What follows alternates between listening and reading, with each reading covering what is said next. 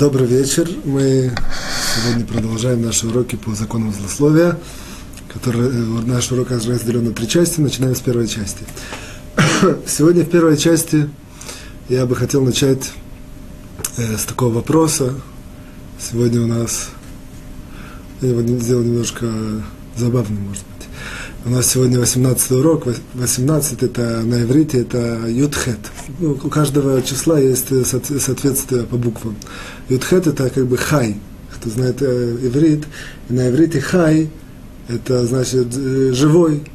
Вот, такой, как бы я слышал такой как бы ж, вопрос.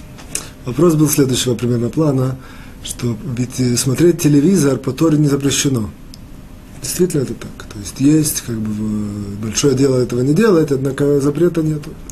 Один человек говорит, что для меня это прям вся, весь смысл жизни, что, ну, поэтому как-то связано что ты сказал забавно, словом «хай» или «жизнь», это, это смотреть телевизор. То есть я не могу не смотреть его говорит, когда я смотрю телевизор, я получаю столько всякой информации, не только там, каких-то передач, и передачи, и фильмы, и, и, и новости, и все.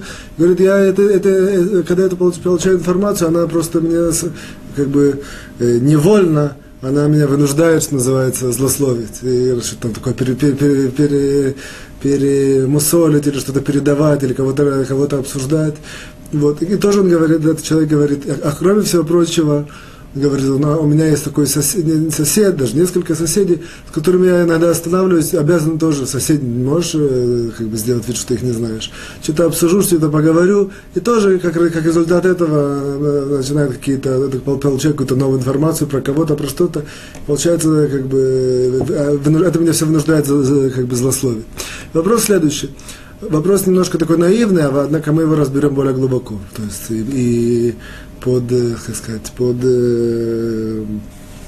как сказать, латим. Как бы, ну, по, по, подключим к, нашим, к нашему изложению, к нашим идеям. Вот. В любом случае, авто, вопрос следующий. Человек говорит, в принципе, я знаю, что есть запрет засловить, я стараюсь не засловить, насколько это возможно. Однако вот эти, две, два, вот эти два факта, телевизор и соседи, вот, и поскольку они мне, я знаю, как бы я проанализировал ситуацию, я вижу, что они мне повышают вероятность, повышают как бы, по статистическим э, данным мое злословие. Можно ли сказать, что это, в принципе, какого-то рода послабление? То есть, обязательно, понимает человек, что это нельзя сказать, из-за этого нельзя разрешить злословие, злословить. Однако может ли это являться э, какого-то рода послаблением, как бы если его как бы какой-то небесный суд судит, что он сможет сказать, смотрите, я вынужден был смотреть телевизор, потому это вся, вся моя жизнь, я вынужден был, чтобы были нормальные отношения с соседями, и как бы с ними останавливаться и говорить. И я, вопрос, опять же, или, или является это каким-то послаблением, Э, если человек нарушает грех злословия, или не является, или все так же самое. То есть нет никакой разницы. У каждого есть какие-то свои, на, русском, на иврите такое выражение тируцим, какие-то объяснения, какие-то эти самые, что-то он это что списывает, почему с ним все разные вещи происходят, или почему он грешит. А в любом случае, является ли это после, по, по, по послабляющим по звеном в случае злословия или не является? Это, в принципе, вопрос. Мы его разберем поэтапно, вот. Э, ближе к концу этой нашей первой части нам прояснится более четко. А, однако сейчас я хочу начать немножко с другой стороны. Сейчас у нас э, начался по еврейскому исчислению, э, по еврейскому, как сказать, не исчислению, э, месяц исчисления, месяц, месяц кислев. То есть по-еврейски еврейский месяц совсем другие, в другие даты. Месяц кислев. Вот, месяц кислев это месяц тем, тем знаменателем, что в конце его, ближе к концу, 25 числа, в Хавгей кислев, у нас есть праздник Ханука, все, все, все, всеми любимый, всем известный праздник Ханука, э, когда мы зажигаем свечи, там, не знаю, может, веселимся. Вот. В принципе, и как мы немножко такое делали в э, месяце Тишрей, может быть, что в месяце Кислев мы тоже как-то довольно косвенно, не совсем прямо, может ближе, когда мы подойдем до Хануки, более прямо, свяжем наши вот эти вот первые части немножко вот с этим понятием э, праздника Ханука. Однако только, чтобы как-то почувствовать его в разных ракурсах. В любом случае, один из, э, почему мы, мы его празднуем, праздник Ханука, вот, написано, что 20, за, за месяц до праздника, а бы это отступаю немножко, до, до, за месяц до праздников уже начинают люди к ним готовиться принципе, так написано в законе еврейском. Закон, э, что значит готовиться? Начинают вспоминать какие-то законы, связанные с этими праздниками, и как бы подготавливать себя. Вот. Есть среди авторитетов ильхатических в случае Ханука и Пурим это тоже так или нет? В любом случае мы скажем, что это тоже так, поэтому мы уже находимся в месяце до Хануки, и мы начинаем немножко потихоньку к нему готовиться. В любом случае, основная идея это все знают, я тем не менее это скажу. Основная идея Хануки, мы празднуем победу, но на, над греческим как бы за, за, засилием или рассеянием, даже, над греческим э, давлением на наш народ. Вот. В принципе, э, более правильно бы сказать, над эллинистским, говорят по-русски, да? Эллинист, эллинистским таким засилием или э, давлением, что, что хотели искоренить на нашем народе, мы их победили, и это мы, это мы празднуем. Это, в принципе, по-простому. Однако, если мы углубимся, я в это дело, я не буду углубляться, только как бы начало углубления заключается в том, что в, сам, если мы немножко знаем и историю, и какие-то и исторические данные, и, и данные истории, мы на самом деле мы не победили. Это, я надеюсь, никого не шокирует. Мы победили первую битву, и у нас есть гарантия, что мы победим последнюю битву. Однако мы находимся до, до сих пор на, на поле боя, если можно так выразиться. И мы есть, э, что еврейский народ переживает такую эпоху, которая, в принципе, происходит борьба еврейского народа с эллинистским засилием. Это так на одной ноге, намеком, может быть, чуть больше это разовьем в дальнейших уроках. В любом случае, и поэтому очень многие беды и многие проблемы, которые происходят с нашим народом, они, в принципе, корень этого так и определяют наши мудрецы, из-за того, что есть, в принципе, вот такое эллинистское давление, засилие или влияние, влияние эллинизма, скажем так, э, конспективно, влияние эллинизма, эллинизма на, наш, на, на, на наш еврейский народ. Это является одним из корней и причин наших бед. О. Это, в принципе, что касается праздника Ханука. Однако, что мы берем из этого? Мы не забудем, что все это мы в конце концов свяжем с этим вопросом, который мы начали. Однако, э, мы берем из этого такой вопрос, сам по себе вопрос, что и он, этот вопрос, он, в принципе, проходит по всей, по всей нашей жизни, во всех ее вопросах, ракурсах и проблемах, всегда существует такой очень интересный вопрос. Кто, вот, например, в случае Хануки, кто виноват в наших бедах? Опять же, мы сами, то есть мы, я имею в виду, это, это, это понятие общее, не мы сами, или что, что, все, что с нами происходит, какие-то наши недостатки, какие-то наши проблемы, либо кто-то другой, то есть кто в этом случае эллинистское вот это вот влияние, влияние эллинизма. Это такой вопрос, кто виноват? Это такой, э, если, если мы посмотрим, то во многих ракурсах нашей жизни э, правомерно, интересно и как бы глубже смотреться. Кто, например, я вам приведу пример. Кто, кто, видим человека, который такой э, отрицательная личность, или, скажем, он плохой характер. Ну, спрашиваем кто виноват, он сам или его родители? Вопрос, вопрос. Я думаю, что вы согласитесь, что это вопрос. Или видим, например, человек, который в жизни у него какой-то э, не, не, не, не, не, не успех, какие-то в жизни у него неполадки. Опять же вопрос правомерно спросить, кто виноват, он сам, мы сами, то есть, или другие люди. То есть, я не знаю, какие-то другие люди, которые ему это все причиняют. Вот. Во многих ракурсах есть возможность спросить вопрос. Я приведу, допустим, еще такой пример, что часто спрашивают, почему, очень сильно обсуждается, почему не приходит э, до сих пор Машех. То есть мы верим, действительно знаем, у нас есть гарантии и так далее, что Машех придет и все и как бы исправит наш мир, приведет его к более лучшему состоянию. Почему до сих пор не приходит? Опять же, известно, что виноваты грехи, грехи нашего народа. Однако чьи грехи виноваты? Виноваты грехи людей, которые не знают и не выполняют, далеки от Торы и поэтому не выполняют, или может виноваты, виноваты мы сами, то есть да, люди, которые да, выполняют, да, соблюдают, тем не менее наши грехи грехи. Опять же, кто виноват? Кто-то или мы сами? Вот. И еще такой, допустим, вопрос, в последний там, пример, который можно привести. И непосредственно человек грешит – Человек делает э, прегрешение. Кто виноват? Его дурное начало. И есть в этом очень много доказательств из мудрецов, что оно является виновником наших грехов. Или, тем не менее, все-таки у человека есть свобода выбора, он сам виноват. То есть мы видим, что на очень многих поприщах жизни, на очень многих э, вопросах, жизненных вопросах, правомерно всегда спросить, кто виноват? Мы сами или какая-то вне, другая внешняя сторонняя причина? Вот. Поэтому здесь мы немножко более вплотную э, как бы соединяем, с чего мы начали вопрос, однако мы на него пока еще не ответим. А как мы соединяем? Объединяем. Вопрос этого человека, который спросил меня, о, я смотрю телевизор, общаюсь с соседями, это мне при, при, приводит больше злословит и все. Просто то же самое спросим. В этой ситуации, кто виноват, что человек злословит? Он сам или какие-то внешние факторы, которые на него влияют? телевизор, другие люди, там какие-то плохие друзья, плохие соседи. Вот. Вот. На самом деле я это поднял, это, я думаю, что это не риторический вопрос, я думаю, что это не, не смешной вопрос.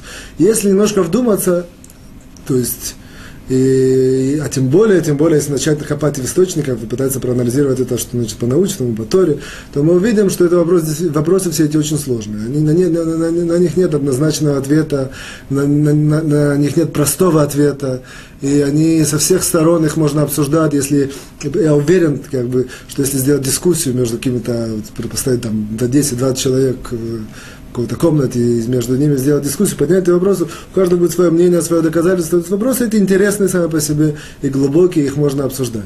Вот. Однако, как бы, э, нам важно из этого все-таки вытащить ответ на наш вопрос. Вот. И для, для, для этого, я, я просто вам покажу, я, мне приходит на ум такая просто мысль, что, например, человек может надо сказать, ну, в чем вопрос, например, э, например, возьмем в случае, там, видим какой-то плохой человек – плохие качества у него.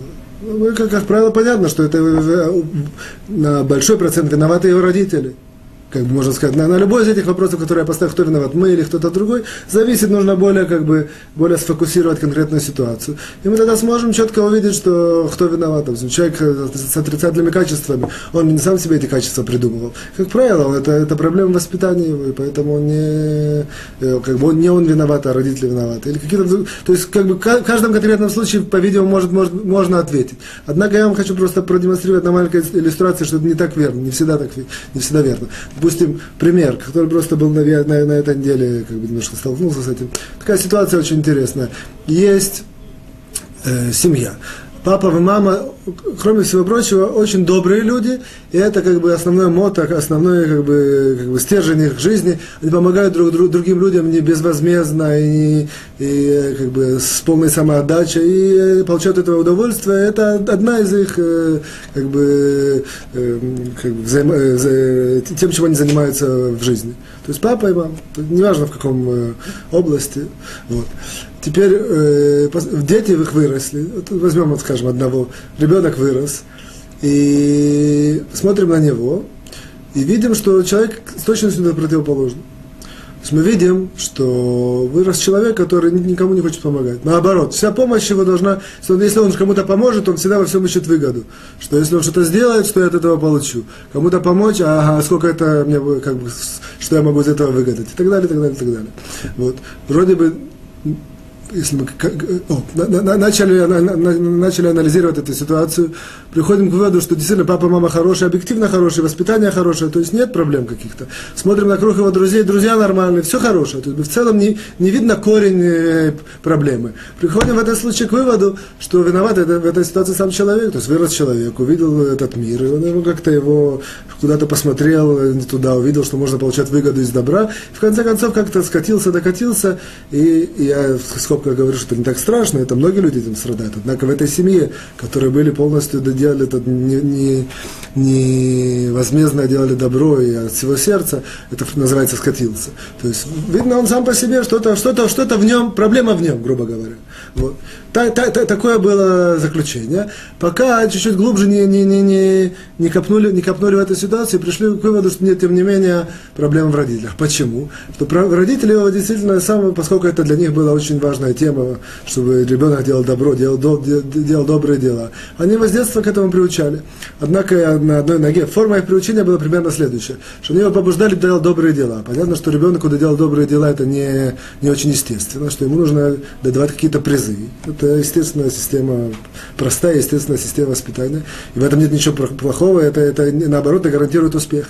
Однако это делалось в такой форме, я как бы очень говорю конспективно, что ему давали, там, Абраша, сделай доброе дело, ты получишь шоколадку, и Абраш делал доброе дело, получал действительно шоколадку, однако акцент после этого родителям ставился на шоколадку. Они говорили, какая вкусная шоколадка, ой, как здорово, что ты получил шоколадку, ой, Абраша, молодец. То есть, и, а что, что, я опять же очень говорю вкратце, вот, а что Абраша из этого учил? Абраша из этого учил, что весь этот, вот этот, э, что называется, сделка, которую они ему предлагали, в конце концов, ее смысл, ее это самое, ее концовка, ее как бы резюме, это чтобы получить шоколадку. Поэтому у него подсознательно откладывалось, что действительно доброе дело нужно делать, это хорошо, это все. Однако весь смысл их не ради добрых дел, а для того, чтобы получить какое-то вознаграждение. Из этого вырос, в конце концов, Авраша, взрослый человек, который любил делать доброе дело. Однако из всего доброго дела он всегда искал, что можно получить взамен. О. То есть мы отсюда видим, что если посмотреть глубоко на эти все вопросы, нет однозначных ответов.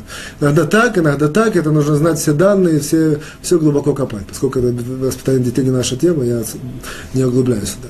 В любом случае, вот э, вопрос, кто виноват, когда есть какие-то жизненные какие-то или личные проблемы, или на, на, даже на уровне всего народа, вот, или на уровне как говорили, грехи или злословия, кто виноват, человек сам или какие-то внешние факторы. Вот, для того, чтобы это немножко раскопать, на, как бы, тоже без каких-то больших открытий сегодня. Вот. И мы перейдем к такому основоположению. Основоположение приводится Веленским Гаоном в комментарий на притчи Соломона, на, на книгу Мишлей. Вот. В одном месте он комментирует следующим образом. Он говорит, что очень часто человек говорит про мысль. Иногда мысль, человек есть какие-то плохие, дурные мысли – тем, несмотря на то, что нам говорит э, Талмуд, что за, за мысли дурные человек не наказывается, кроме мысли идолопоклонства, это ильхатическая тема. Однако понятно, что любые дурные мысли человека, они отриц, это отрицательный аспект в его человеческой системе. Вот. То есть, э, как бы, я, я, я не углубляюсь именно о чем идет конкретно речь в том разборе, который дает Веленский Гаон. Однако он дает основоположение, вот это я вытаскиваю. Говорит так, что первая мысль, которая плохая, мы говорим сейчас плохие, дурные, злые мысли, которые приходят к человеку. Первая злая мысль, которая пришла к человеку, он за нее не ответственен, он за нее не наказывается, ни малейшим образом она, ему, она его не портит, ничего. Первое. Вся проблема начинается, когда он берет, начинает мусорить ее. Дурную мысль, которая пришла в голову, он начинает ее мусолить и как-то об, обыгрывать или это самое, и что-то, как? обдумывать, вот, обдумывать, что из этого может какое-то более другое злое дело. И даже если это злое дело, в конце концов, не вышло на, на систему действий, однако вот это вот обдумывание, обыгрывание, мусоление, что это, все эти слова, надеюсь, правильные, вот, э, за, за это он ответственен. А за, а за то, что она при, при, при, пришла эта мысль, как бы прилетела ему в голову и ударила, за это не ответственен. Вот. Что мы отсюда, что мы отсюда, что я отсюда вы, вы, вы, вы, вы, вы, вывожу Э, для нашего изложения, что оказывается в грехе человека или в каких-то проблемах человека всегда есть какие-то части. Это, все, как правило, э, действия человека, они многоплановые, составляют из, из, из, из нескольких составляющих. Какие-то, есть какие-то части, за которые человек более ответственен, и есть части, за которые человек менее ответственен. То есть это, это, мне кажется, естественно такое. Э, то есть невозможно. Человек, который, допустим, его разозлили, и он кого-то там, ну, я извиняюсь за пример, пырнул ножом, и вот. Потом на каких-то этих самых э, на судебных заседаниях он пытается объяснить, что он был невменяемый. Вот. Так вот, если он я, по Торе нет такого понятия невменяемый. Однако есть, судебные, есть такие юриспруденции мира, которые принимаются такое, если действительно докажут, обоснуют, об, и, и, это принимается, что невменяемый это как бы определенного рода облегчительное звено. А возьмем другую ситуацию, что человек так просто пырнул ножом другого, опять же, извиняюсь за выражение, за пример, холодно, без таких каких-то проблем, просто он э, продумал все это сделал. Безусловно, два случая совершенно разные. То в, пер, э, в первом случае есть какие-то, э, как сказать, э, облегчающие аспекты, которые принимаются во внимание, настолько, что я говорю, что в некоторых юриспруденциях мира, мы даже там освободили, или что-то условно, я в этом не разбираюсь. Вот. Однако понятно, что во втором случае нет никакой облегчительной, э, как сказать, составляющей. Вот. То же самое мы видим, что в действиях человека есть какие-то более, части, за которые он более ответственен, есть части, за которые он э, менее ответственны. Так, э, вот. О, теперь э, э, пришел на ум, в принципе, Э, есть такая, немножко адаптирую, есть такая притча, которая очень часто приводится, ну, ну, наверное, сегодня в жизни нашей, повседневной, одна из самых таких, э, одна из таких пословиц, которые очень часто используются в жизни, а именно, именно воспитание детей в, в, во взаимодействиях подростков или таких даже молодых людей. Вот. Когда делают какие-то прегрешения, то иногда есть такое облегчающее звено, которое называется на иврите, я, я хочу очень сказать на иврите, я потом объясню, называется «Майя асебен велоихта». Что это значит? Это значит, что иногда бывают такие ситуации, что, что человек настолько предрасположен к греху, какими-то внешними факторами или другими людьми, что то, что он делает грех, сам процесс, сам, сам факт греха или сам действие греха, оно, оно, оно теряет какой-то весь свой ужас и весь свой, всю свою сложность. Потому что вот эти вот э, подводные моменты, которые подвели к греху, они были основные, которые его... Э, они были основные причины греха. Я приведу пример, который приводят э, мудрецы, однако я его адаптирую, потому что не хочу говорить в как говорят мудрецы, в форме нашей, в простой. Э, допустим, предположим, есть молодой человек, 15 лет, голодный голодный, ему не дали там покушать, по какой-то причине он голодный, хочет покушать. Нет там дома, нет покушать, где-то где ходит по это сам. Вот. Вдруг он встречает его родственник, скажем, и говорит, ой, слушай, это самое, я, я, я, я, ты хочешь кушать, я иду в одно место, и вот тебе на тебе 100 долларов, скажем, на сегодня, я надеюсь, что доллар это еще комментируемо, во всех местах можно еще говорить доллары, все понимают. Вот, на, на тебе 100 долларов, и я, я тебя подвезу в одно место. Дал ему 100 долларов, подвозит в одно место, высаживает. Оказывается, он, он, он сейчас находится в месте, в место относительно пустынное, однако в центре этого места есть некошерный ресторан. Э, скажем, это мальчик, который из религиозной семьи и соблюдает кашут и так далее. Однако, то есть человек голодный, у него есть 100 долларов, это очень много, это относительно большая, большая сумма. И, и он находится в, в месте, где есть некошерный ресторан, и вокруг больше ничего нету. На это говорят наши мудрецы такое вот аллегорическое выражение «Майя бен велоихта». Что сделает э, наш э, юноша, чтобы, чтобы не согрешить в такой ситуации? Безусловно, он идет и грешит. То есть это, в этом случае, когда он согрешит, то есть грех это намного меньше, чем человек, который это делает сознательно или как-то по каким-то другим причинам. В этой ситуации все, все внешние факторы, они располагают э, к тому, чтобы согрешить. Вот. Что, э, опять же, э, что мы отсюда видим, это как бы я прилепляю к тому, что мы говорили, что в принципе в любом действии человека, особенно в грехе, поскольку мы разбираем действия с отрицательным ракурсом, вот, есть части, которые, за которые человек более отвечает, есть части, за которые человек менее отвечает. Это, в принципе, основная идея. То есть, опять же, это не значит, что человек, который делает грехи, он может выискать из-под полы какие-то а, облегчающие положения, сказать, я вообще не виноват в этом мире, все были кто-то другой, кто дядя, тетя, деньги, какие-то причины, или дурное начало и так далее. Это, безусловно, неверно. Однако в каждой конкретной ситуации, если мы анализируем, можем увидеть, что есть, есть составляющие, которые действительно называются облегчающие в этой ситуации составляющие.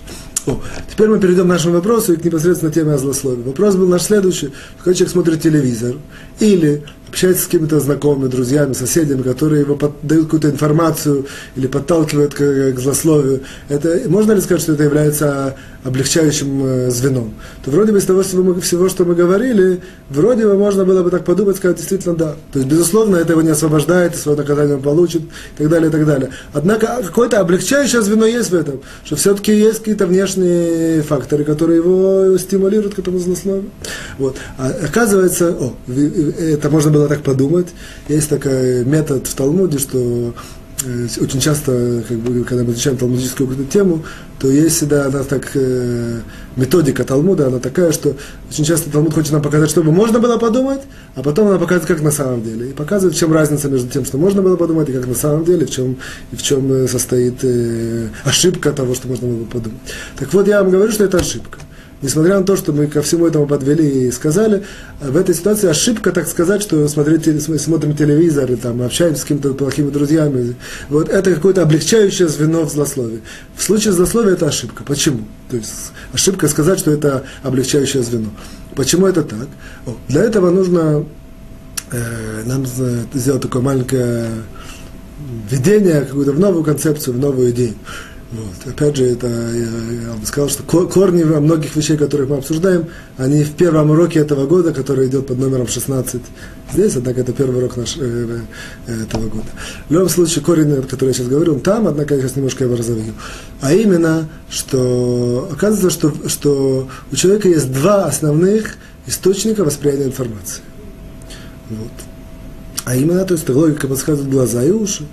Это нам говорит Талмуд, это нам говорят мудрецы, что глаза и уши – это два основных источника восприятия информации. То есть человек воспринимает информацию через глаза и уши. Все остальное, что в человеке происходит – с информацией, это, это, это как бы другой уровень. Это переработка, анализ информации, какие-то практические действия, использование информации. Однако это не является восприятием информации.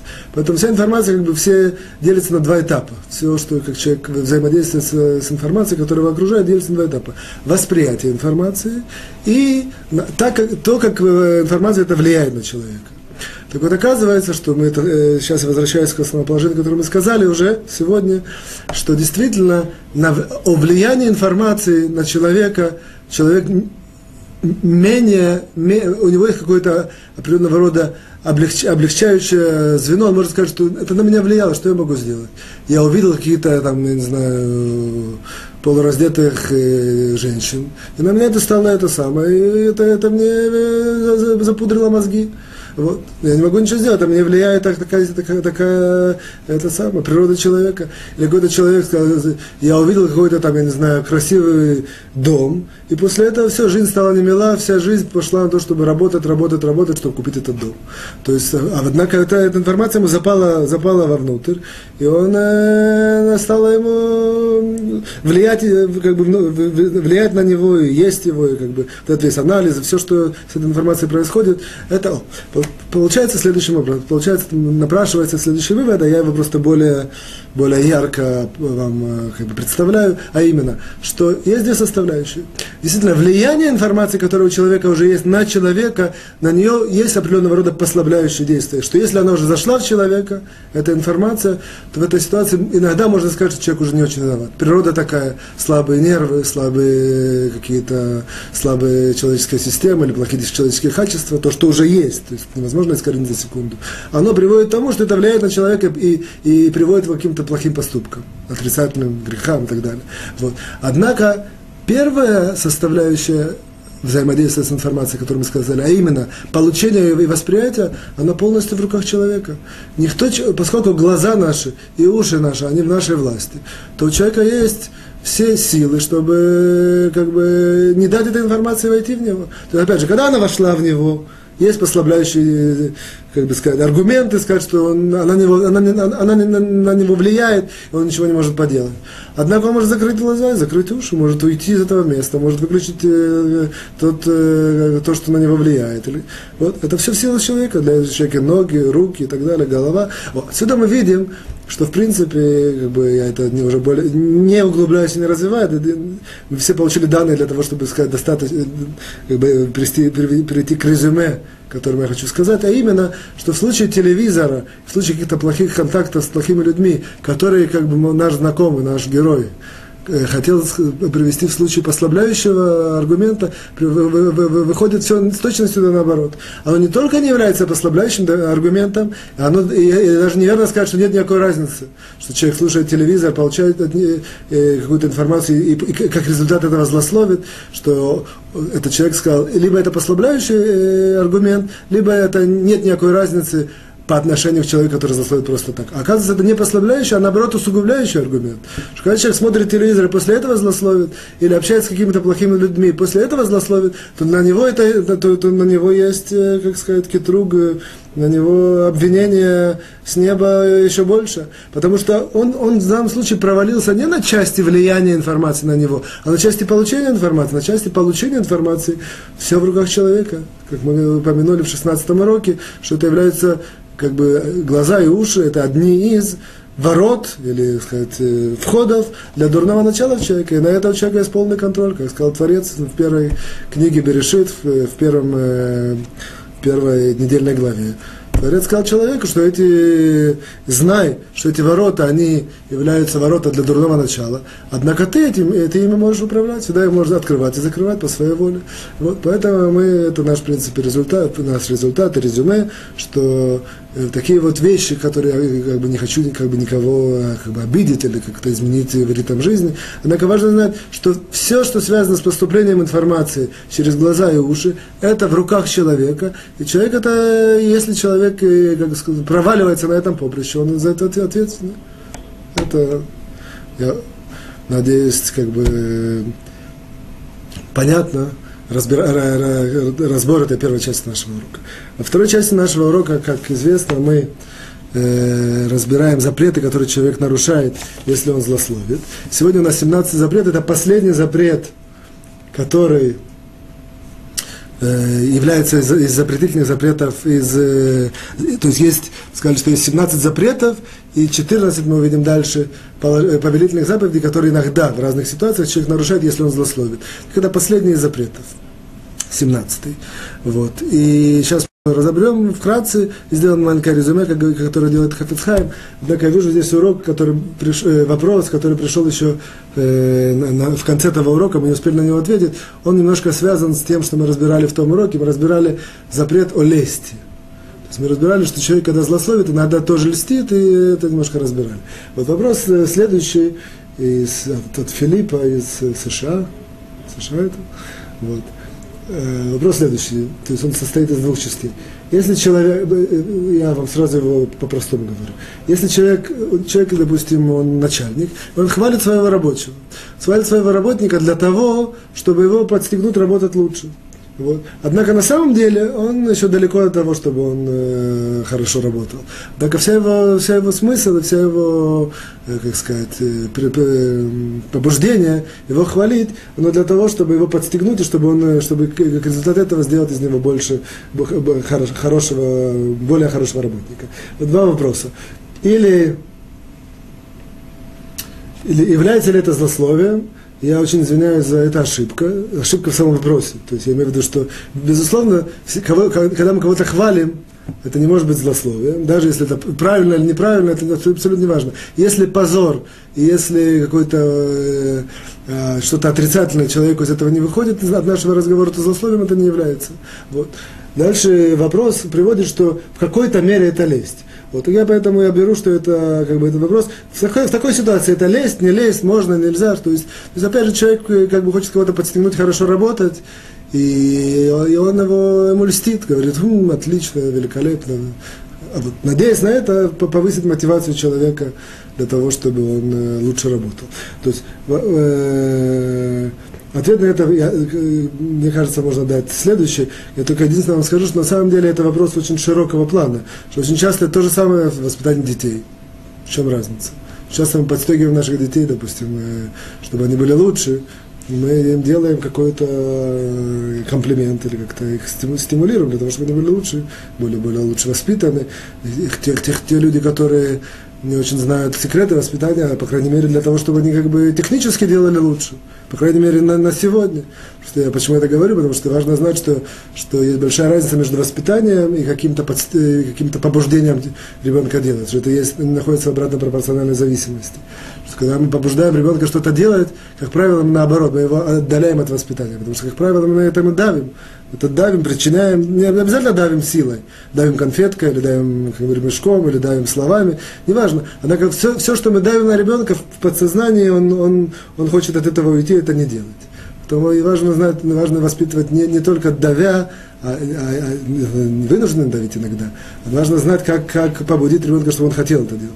Вот в любом случае, однако этот прием используется очень часто. Или какой-то человек, э, он э, учитель, или, или он хочет под, под, под, как-то своих э, как сказать, подопечных, учеников, учеников, чтобы они были лучше, он для этого использует тоже этот прием, пытается их делать какие-то комплименты, стимулировать и все.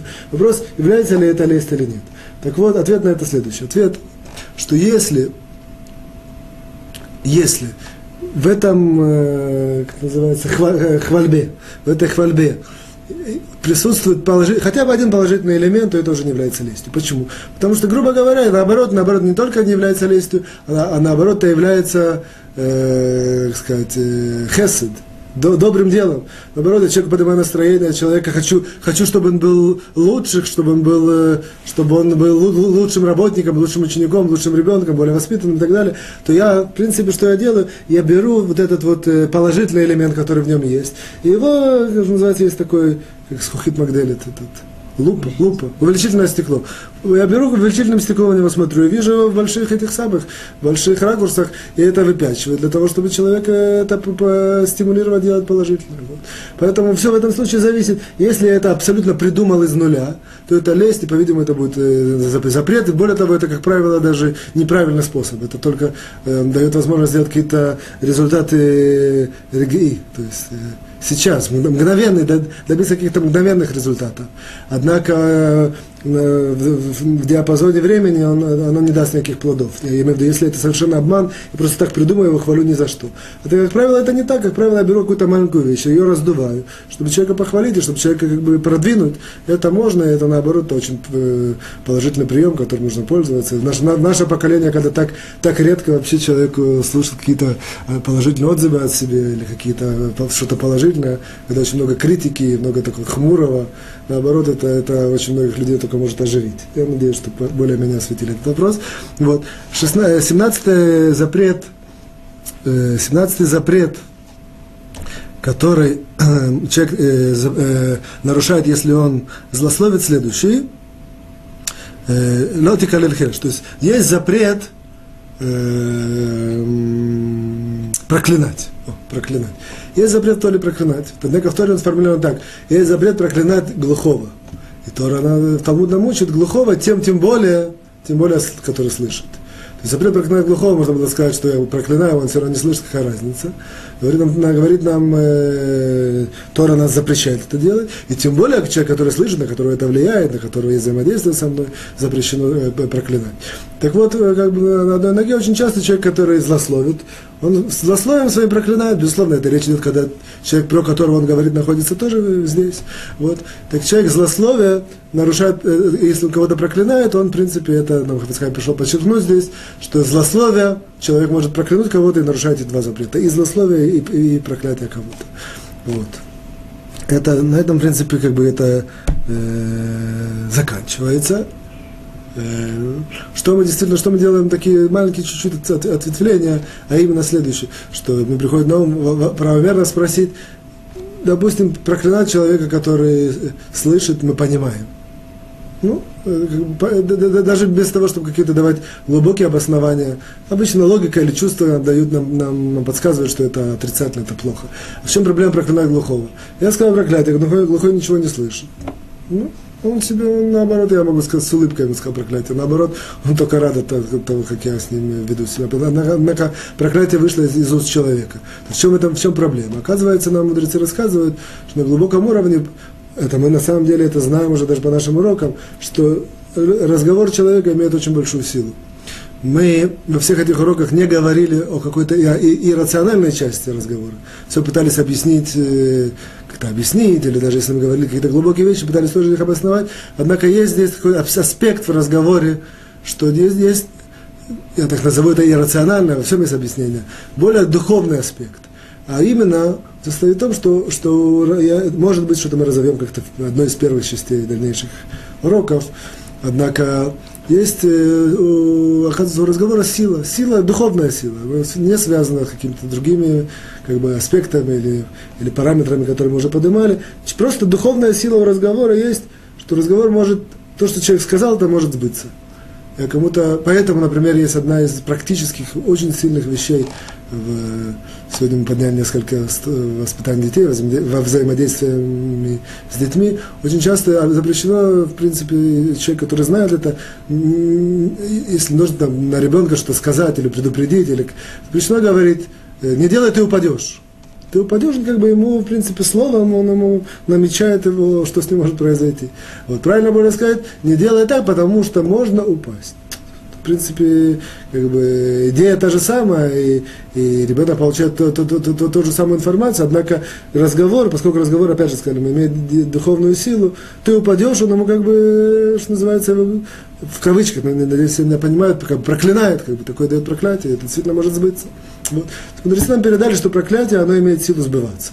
Поэтому оно так опасно, поэтому в любом, даже в самых неверующих э, юриспруденциях мира, и в самых каких-то, всегда есть такое, а, как бы, как сказать, сиф, э, пункт, пункт, что за проклятие, за проклятие может получить какой-то штраф или даже какое-то судебное разбирательство. Почему? Потому что все знают, подсознательно верят и, и понимают, что у, у разговора есть сила, и поэтому никто не хочет быть, э, что попасть под такое, если, под, под такое вот, э, другой его проклинает. Если действительно такое сказано, что можно подать в суд, это принимается практически во всех юриспруденциях мира.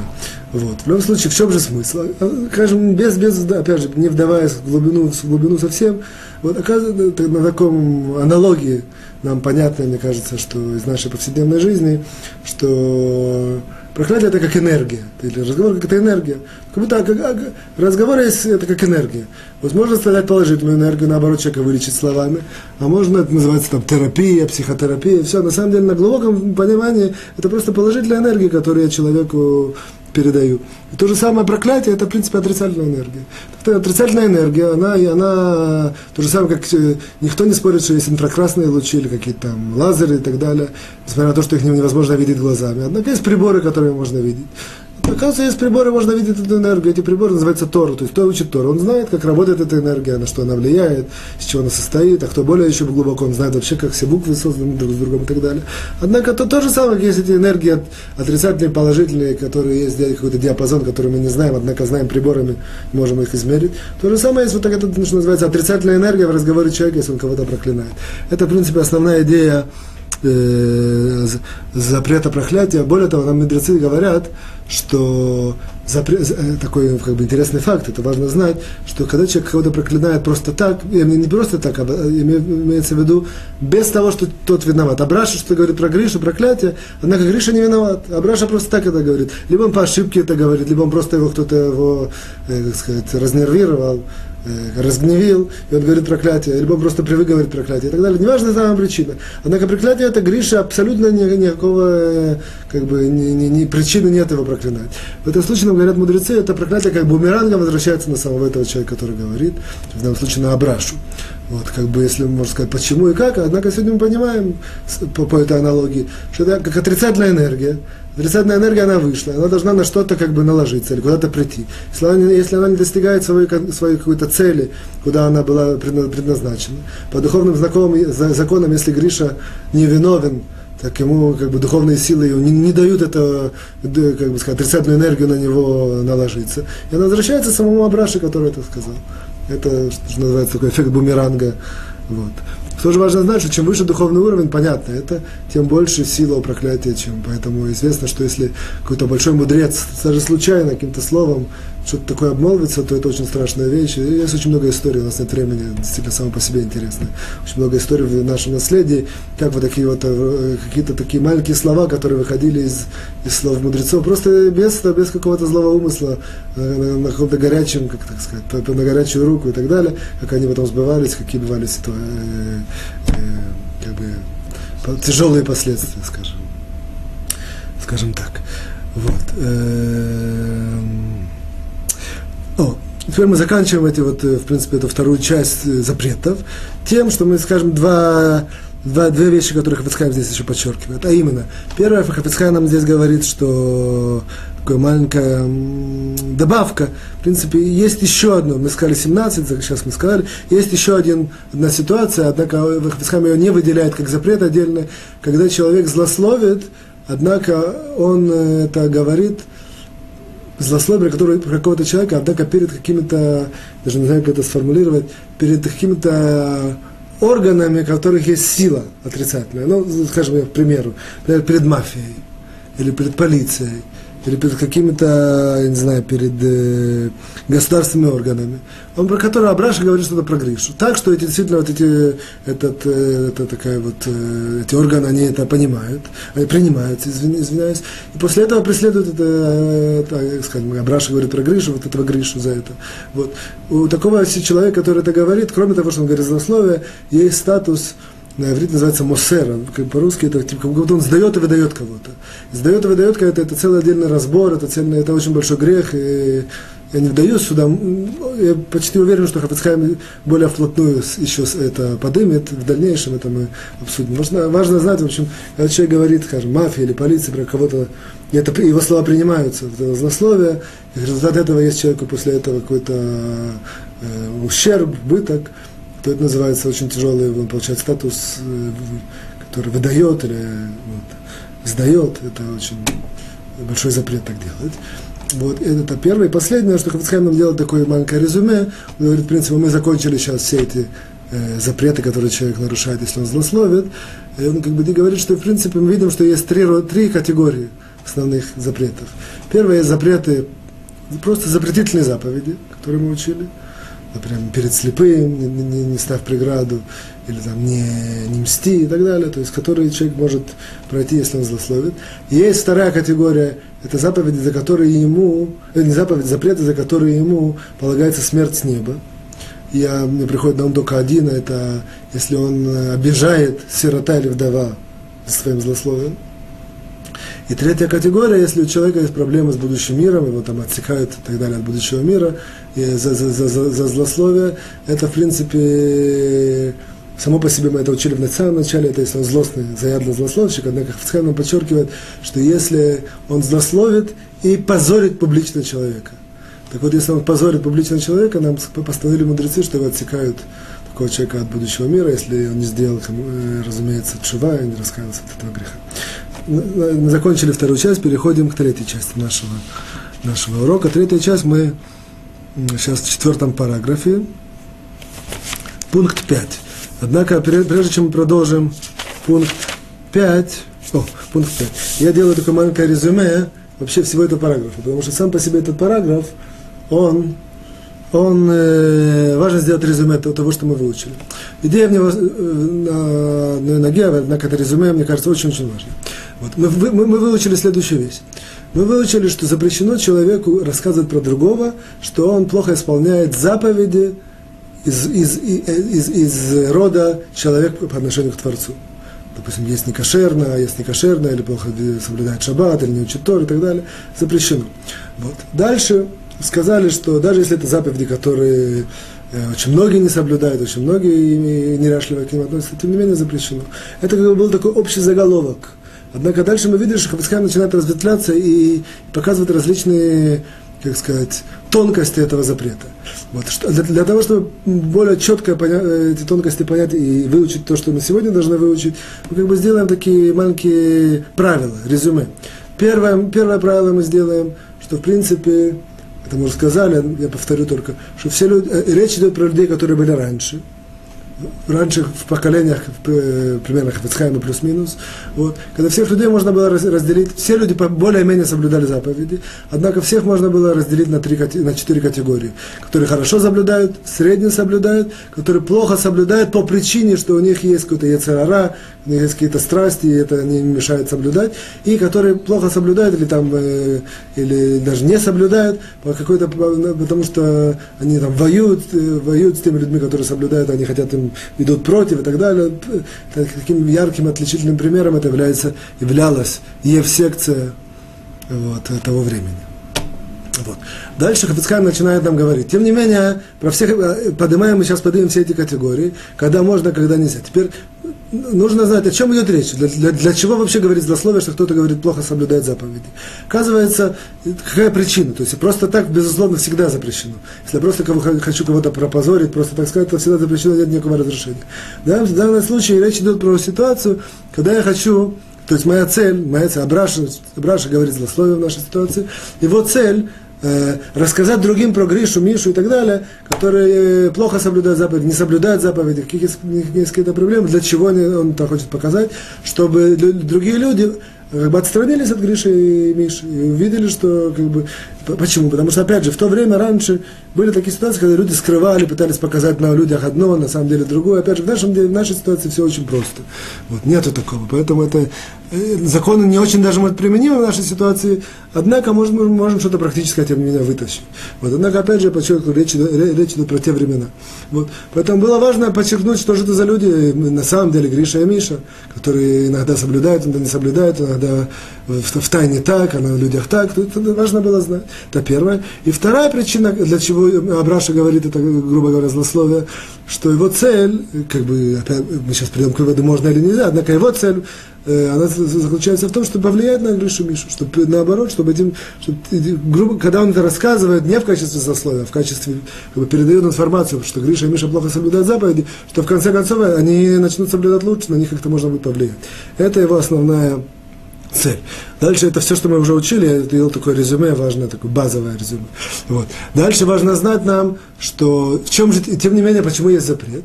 Основ, э, почему же это запрещено? Основ, э, запрета как бы два основных. Два основных как бы корня у, у запрета говорит такой ситуации. Первое, потому что можем, мы можем списать, что Гриша Миша не знали что это запрет, или не знали, что это настолько строгий запрет. То есть есть какое-то незнание. В этой ситуации запрещено это. То есть нужно ему лично с ними поговорить, объяснить, однако э, распространять это в качестве злословия запрещено. Вот. Вторая причина, что Гриша, Миша, они такого рода люди, что есть большая вероятность, или даже какая-то вероятность, что они раскаются и перестанут делать запреты. Поэтому для чего мне рассказывать их, позорить их, мы в том, на том уроке говорили, даже в своих глазах позорить вот, э, этих людей, если в конце концов есть большая вероятность, надежда, что они раскаются и перестанут делать запреты.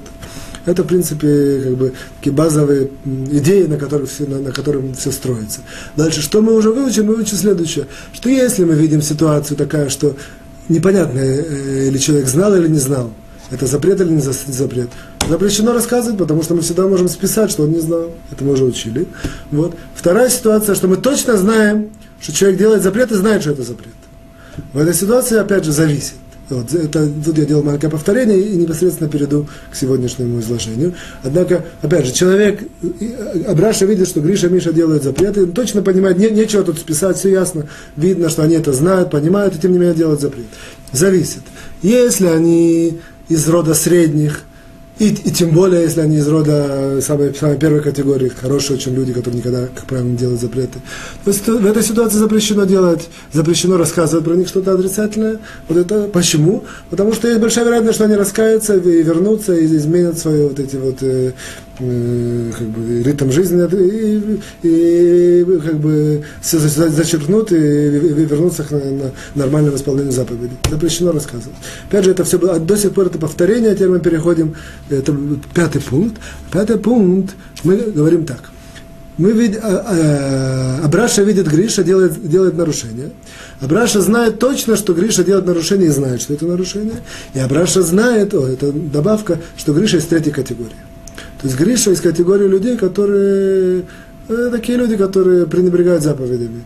Надо делать, надо не делать, однако, как правило, не делают, если какая-то их страсть или какой-то ударит в голову, я не знаю, как говорит, э, какое-то что такое, он может не сделать заповедь. Он видит, что он нарушает заповедь. Вот в такой ситуации, о, в такой ситуации, э, э, в такой ситуации так, мы говорили, что очень целесообразно, чтобы их просто критиковать, как бы их объяснить. Однако такие люди, нам говорят Хафицхайм из третьей группы, они, как правило, не принимают критику. Поэтому это неэффективный способ их как-то вернуть на, говорить с ними и так далее.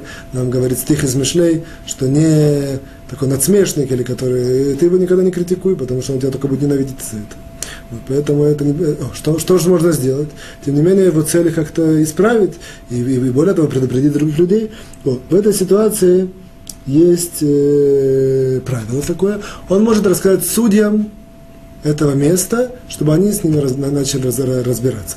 Опять же, это, важно тоже подчеркнуть. Речь идет про, опять же, уклад жизни тогда, когда было какое-то еврейское местечко, община, и была сила у судей, еврейских судей или каких-то еврейских законодателей повлиять на человека, что делать зап, э, э, запреты, как-то их на, наказать или повлиять, или какую-то прочитать им лекцию, не знаю, как это говорит. В общем, как-то их изменить. В, этом, в обычной ситуации, в первых ситуациях это нельзя делать. Потому что мы знаем, что либо они думают, не знают, что это запрет, либо они все равно вернутся и сами, сами раскаются. Однако в случае третьей категории человек, который отрицательный персонаж, вот, в этой ситуации можно рассказать судьям, чтобы они на это повлияли. Это, это, это одно из то, что мы берем из Хафицхайма здесь. А также, нам говорит Хафицхайм, можно рассказать им родственникам этих людей, чтобы они на них повлияли. Однако здесь нам говорит Хафицхайм в сносках, здесь очень зависит, если я говорю родственнику Гриши, там, я его, папе его, или там, брату его, что Гриша нарушает заповедь, мне нужно знать, или папа поверит мне, или наоборот, может, я расскажу, а папа этот, наоборот, со мной только порвет отношения. Это очень важно знать здесь, или это будет эффективно или нет. Если это будет, если я вижу, что есть какая-то сторона, что это будет эффективно и может помочь, тогда это можно рассказать, и имеет даже смысл рассказать. Вот.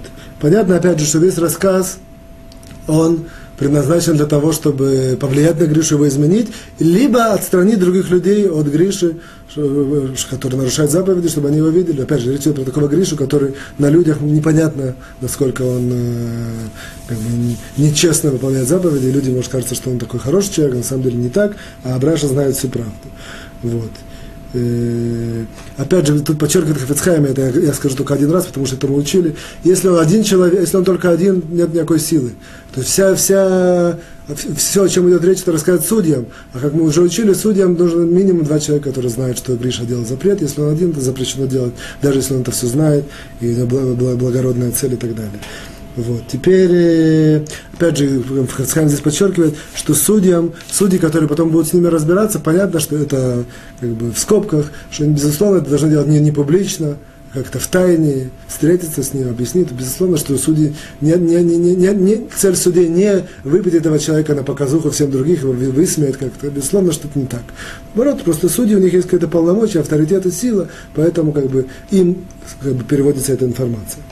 Вот дальше говорит Хафицхайм, что иногда можно рассказать э, по секрету равину этого человека, какому-то наставнику или учителю этого человека. Почему?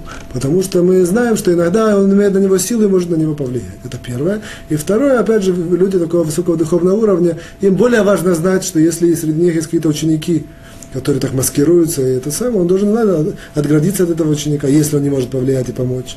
Э, для него это более важно, или как-то как повлиять, или каким-то таким тайным образом спасти какого-то другого, допустим, опять же, например. Абраша знает, что Гриша делает запреты. У Гриши есть влияние на Мишу. Однако он непосредственно как бы не может это все разыграть, Абраша. Что он делает? Он идет, рассказывает Раву, или наставнику Гриши и Миши, что Гриша такой отрицательный человек. И Рав этот таким тонким образом, он уже разделит между Гришей и Мишей, таким образом, чтобы Гриша не влиял на Мишу. Надеюсь, что это понятно. Это пятый пункт. Шестой пункт. О, шестой пункт нам говорит следующую вещь. Как бы пятый и шестой пункт, здесь у них есть такая небольшая корреляция, а именно, что Однако этот рав должен быть рав, который мы уже там упоминали, скромный человек. Что именно, что он это, скромный, одна из свойств скромного человека, что он это не разгласит дальше. Он это мудрый и скромный. То есть мудрый мы, любой рав, мы считаем, что он более-менее мудрый человек. Однако скромный не любой.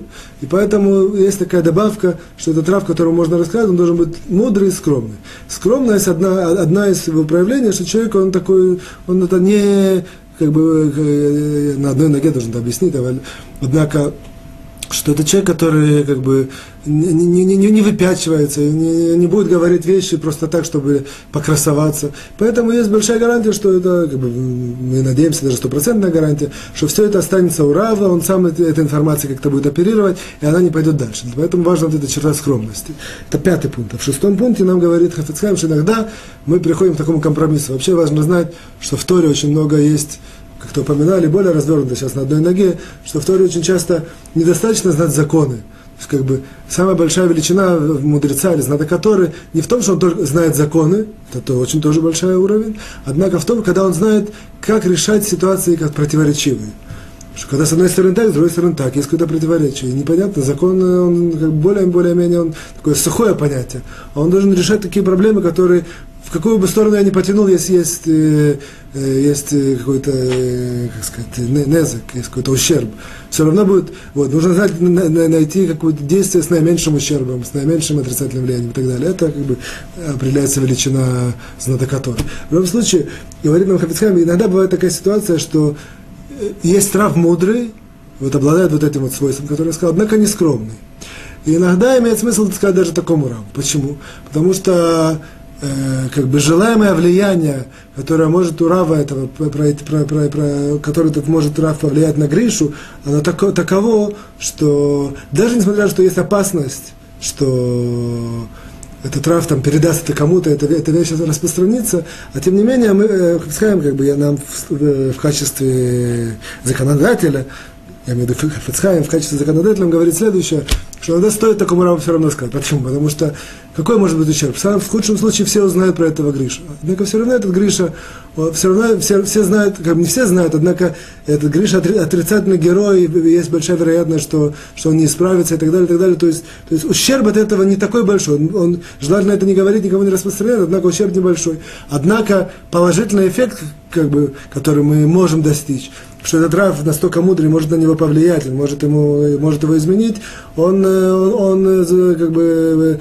имеет большую вероятность, и, больш... и поэтому мы как бы находимся здесь на весах. Что лучше? Поэтому, говорит Хафицхайм, иногда, опять же, это очень зависит от, от, от, от, конкретной ситуации, лучше имеет смысл сказать такому раву, который не очень скромный, может это передать дальше. Однако у него есть сила повлиять, в надежде, что он повлияет его исправит и не, передать, и не передаст дальше. Здесь мы обрываемся, заканчиваем. Со всеми прощаюсь, желаю всем успехов, хорошего настроения, счастья. До свидания.